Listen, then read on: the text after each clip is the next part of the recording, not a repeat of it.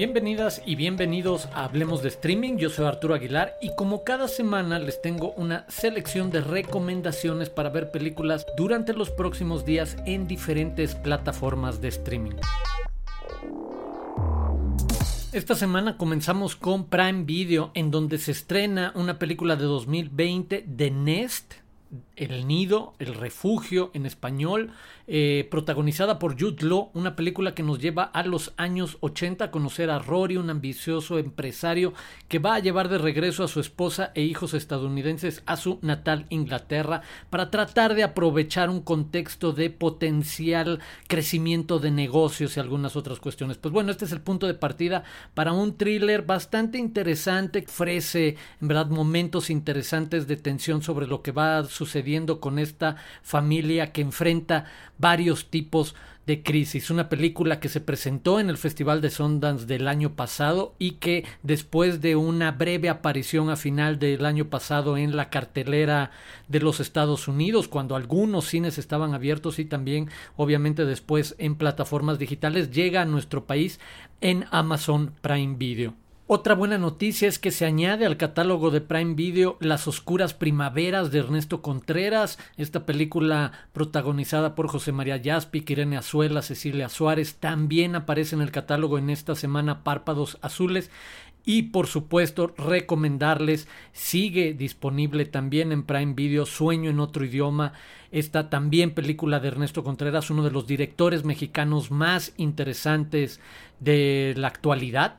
simple y sencillamente así. Y en el caso de Sueño en otro idioma, una extraordinaria película, una historia de amor, una historia sobre lenguas indígenas, eh, varias cosas que se conectan, una película con varios niveles para poder disfrutarla. Entonces la buena noticia es que llegan también otras películas de este director mexicano en estos días, Las Oscuras Primaveras, Párpados Azules y Sueño en otro idioma, disponibles en Amazon Prime Video. Pasamos a Netflix, donde esta semana quiero recomendarles Arenas Movedizas, la primera serie de Netflix producida en Suecia de 2019, una serie de ficción a partir de un tiroteo masivo que tiene lugar en una escuela. Pues bueno, cómo se revelan estos acontecimientos, quiénes son los potenciales culpables, cómo se va tejiendo esta trama y las diferentes perspectivas que hay para abordar esta situación y este tema en verdad lo hacen algo muy interesante para quienes les gustan este perfil de series sobre crímenes, sobre thrillers, sobre asesinatos. Y en ese tono de ideas, la otra recomendación de la semana es también el caso Westphal esta docuserie que relata el caso del político belga Bernard Westphal, que se escribe W-E-S-P-H-A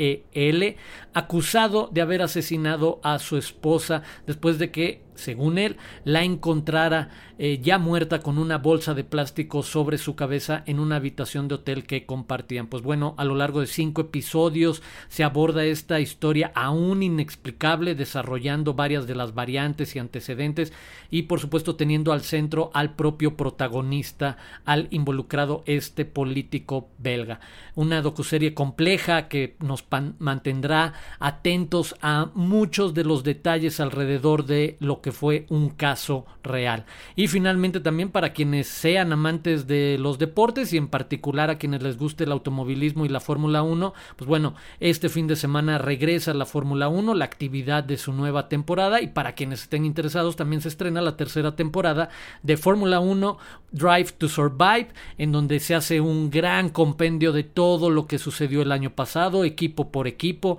sobre todo a partir de las historias particulares de cada uno de los pilotos y a lo que se enfrentan tanto adentro de sus equipos, con sus compañeros que al mismo tiempo son una suerte de competencia, el ambiente propio de la Fórmula 1, lo que tienen que hacer ahí para seguir adelante, para mantener un asiento en uno de estos automóviles, para quienes estén interesados en estas historias vale bastante la pena asomarse, creo que ofrece la posibilidad de disfrutar desde otra perspectiva lo que puede ser el inicio de una temporada de automovilismo para aquellos interesados en los deportes. Eso por supuesto en Netflix, el caso de Arenas Movedizas, de el caso Westphal y de Fórmula 1 Drive to Survive.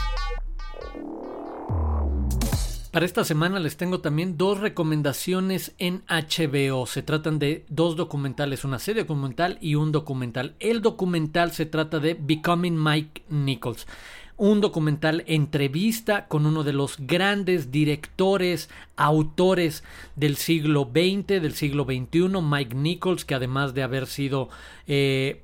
director de cine, fue director de teatro, por supuesto fue escritor y guionista y mucho más, una figura muy importante en una buena etapa de la industria cinematográfica en Estados Unidos, entonces acérquense a ver Becoming Mike Nichols, en verdad vale muchísimo la pena para quienes quieran conocer un poco más de historia del cine. Y también aparece en HBO Diarios COVID, esta miniserie que obviamente lo que hace es acercarnos a estas historias de la pandemia, de lo que ha sucedido durante los últimos 12 meses con el particular estilo documental que tienen muchas de sus producciones en varios episodios poder conocer varias historias de cómo personas, gente se han tenido que enfrentar desde diferentes perspectivas o experiencias de vida a la pandemia de COVID-19.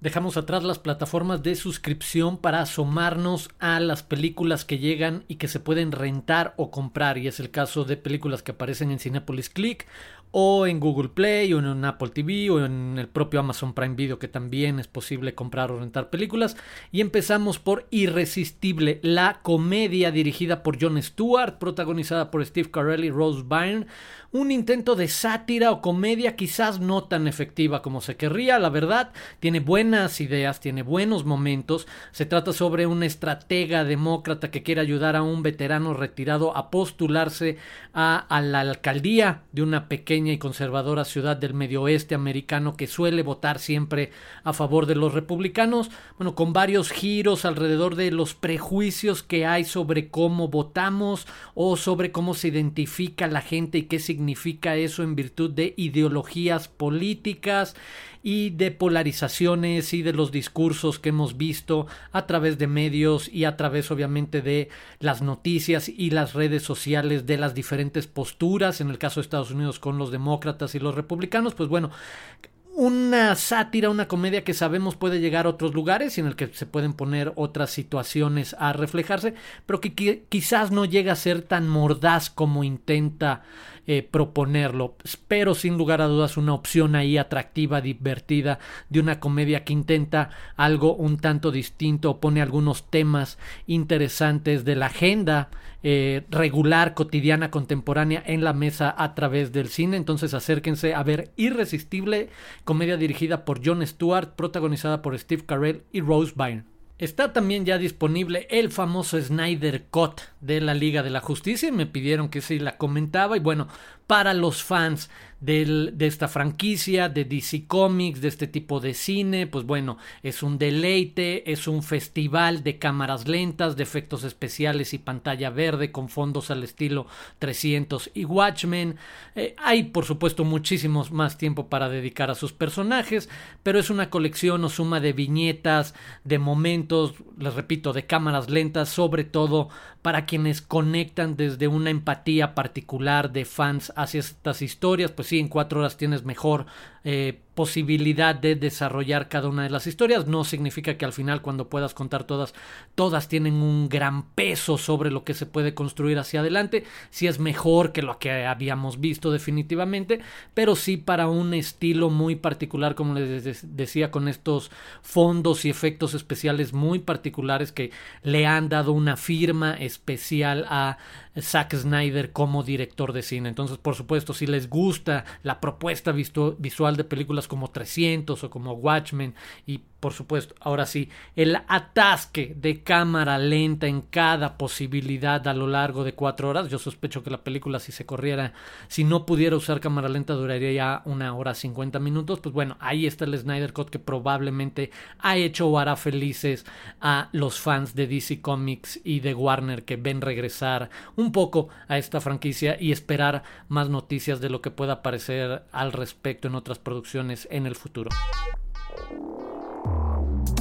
Y finalmente, como me gustaría hacerlo al final de varios episodios en el futuro, recomendarles una plataforma en particular de alguna distribuidora que haga una oferta distinta y que esté tratando obviamente también de establecerse o de aparecer en el mapa de muchos más consumidores, de muchos más cinéfilos. Y esta semana me gustaría poner en el mapa lo que está haciendo Cine Tonalá a través de tonalá.tv y a través también de cinetonalá.mx. En el caso de tonalá.tv, una plataforma que ellos mismos lanzaron poco después de iniciada la pandemia, en la que está disponible una buena parte de su catálogo como distribuidora. Ahí están películas en verdad muy atractivas, muy recomendables, como Winter Sleep, como Sangre de Amat Escalante, también está El Capital Humano, está Luto de Katina Medina Mora. Eh, les puedo recomendar también, rápidamente tratándome de acordar,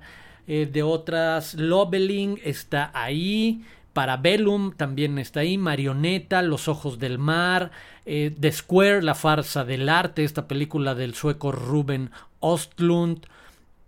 Tenemos La Carne, Llévate mis amores, un gran documental mexicano, Leto, Un verano de amor y rock, una excelente película también, eh, Fausto o Epitafio, Carmín Tropical de Rigoberto Perezcano, también una extraordinaria película mexicana. Pues bueno, solo mencionar algunos de los muchos títulos que en este perfil de cinematografía ofrece eh, Tonalá como distribuidora y desde hace varios meses a través de tonalá.tv para que ustedes puedan rentar y ver desde sus casas muchos de estos títulos. En verdad, acérquense a conocer más de ese catálogo. Van a encontrar también ahí películas como Barda por Agnes, además de todas estas que ya les he mencionado. Y finalmente también destacar que en el caso de Cine Tonalá han presentado una de las alternativas nuevas que han surgido durante 2020, como es el caso de las funciones virtuales, alterno a lo que ofrecen como parte de su catálogo en tonalá.tv, también es posible encontrar de rato en rato funciones virtuales de cine tonalá. Esto quiere decir estrenos que llegaron directamente a estas plataformas, pero cuyo modelo está integrado a estrenarse a través de espacios de cines, de exhibidoras de cierta manera, y que uno compre de manera virtual el boleto para una función que tiene un horario específico para ser liberado en la plataforma y nosotros veamos de manera virtual pero a un horario determinado, así es como se da la dinámica o mecánica de la función virtual que en Estados Unidos